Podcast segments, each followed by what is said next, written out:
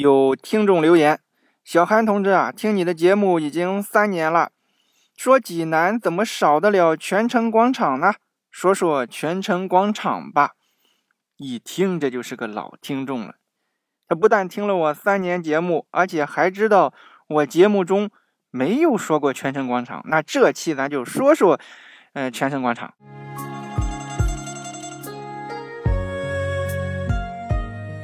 我先做一个调查问卷啊，有没去过泉城广场的吗？这类问题很有意思。我问过德州人，德州扒鸡好吃吗？很多德州人的回答是没吃过。那在济南生活的人有没去过泉城广场的吗？估计都去过。你可能没爬过千佛山，没去过趵突泉，但是泉城广场肯定去过，因为大家对泉城广场太熟悉了。所以这个话题呢很好说，但是难说好，因为没有点真东西呢，大家肯定说我在这浪费时间。首先说泉城广场在哪？这节目要这么说，我肯定被打死。说宝山在哪？这还行，放到泉城广场啊，这就不行了。嗯，我换一种风格吧，我自问自答两个问题。第一个问题。没建泉城广场的时候，那地方什么样？泉城广场是一九九八年动工，一九九九年建成。那建成之前，这里有没有建筑物呢？有没有人住呢？是不是荒地呢？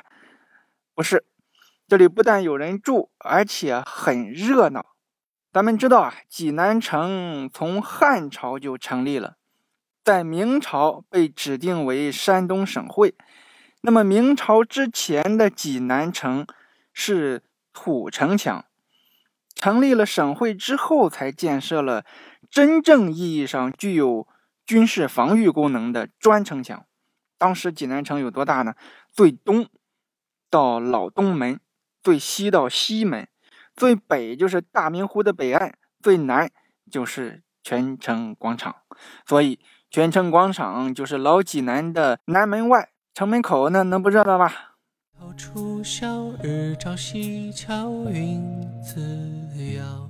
老城的南护城河呀，有很多泉水。那么古代生活有水就有一切，所以南城外生活很便利。济南也是个省会啊，需要屯兵，因此南城外就经常驻扎一些军队。为了方便管理军队，城墙里面就建了军务衙门，所以呢，那条街就叫军门巷，就是现在的旧军门巷。南门外因为经常有军营，军营朝南是正面是前面，那么军营后面也就是护城河的河边，就被老百姓称为后营房。其实说到这，四十岁左右的老济南就明白了。我说这么多，就是为了引出两个关键词：南门和后营房。想你当年和风微摆的一角唐宋元明清远的咱不说了，就说上个世纪九十年代的泉城广场那个地方，那地方叫后营房。后营房是一条街。路南是民房，一路走过去是你能看见济南八中大操场、正觉寺、酱菜铺、学校校门，还有消防队。再往东就是济南第一干休所。后营房的路北呢，是依护城河而建的一些个院落，有很多泉水，街上是湿漉漉的。沿着正觉寺往北，再往东，再往北。有一条铺着几块砖头的泥巴土路，门牌也写的是后营房街。那么济南中药厂的小红楼就在那里。后营房还有南门市场，是丁字形的布局。市场最北端有卖小金鱼的。那么后营房是生活气息非常浓的一个地方。我放两张图片到字幕里面，你们看看。要是拍电影啊、取景啊，肯定好看。那咔，政府说这个地方要建泉城广场，那也得拆房搬家呀，这也阻挡不了城市化的进程。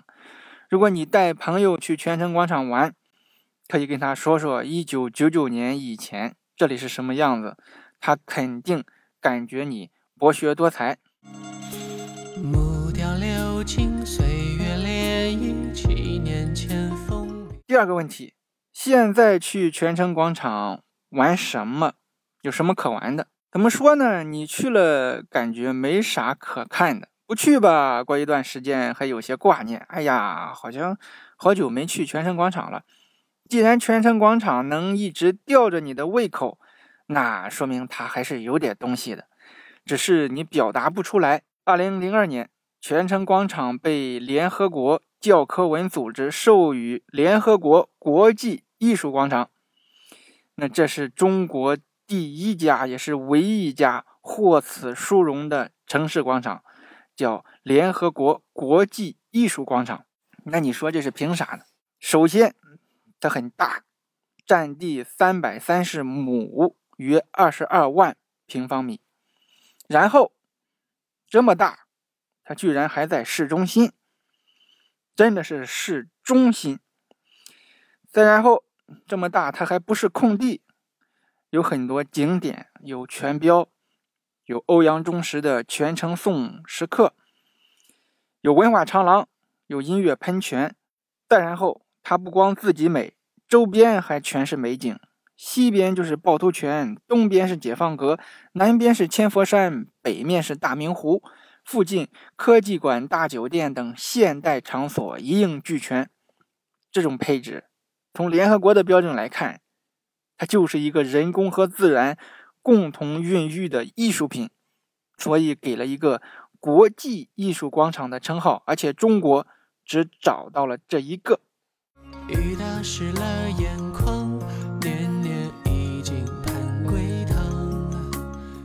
我说下我去泉城广场都干啥？第一，看泉标，要带着鉴赏的眼光看，别站下面。比划个剪刀手，拍个照就完了。你得跟别人讲出来里面的道道。这个泉标三十八米高，一百七十吨重。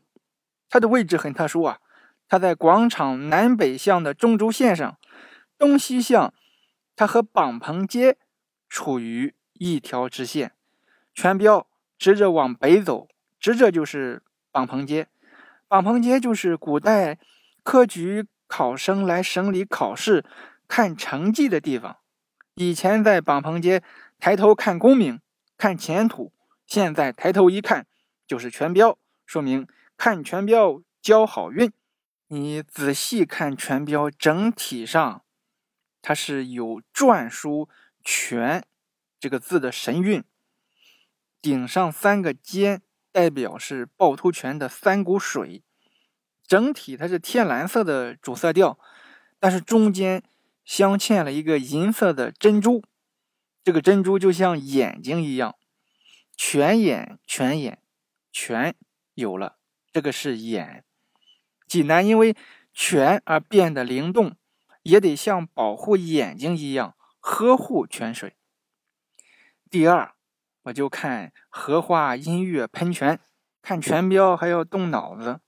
那看音乐喷泉不用思考，我去看过好多次，没有特意去啊，都是凑巧赶上的，确实不错。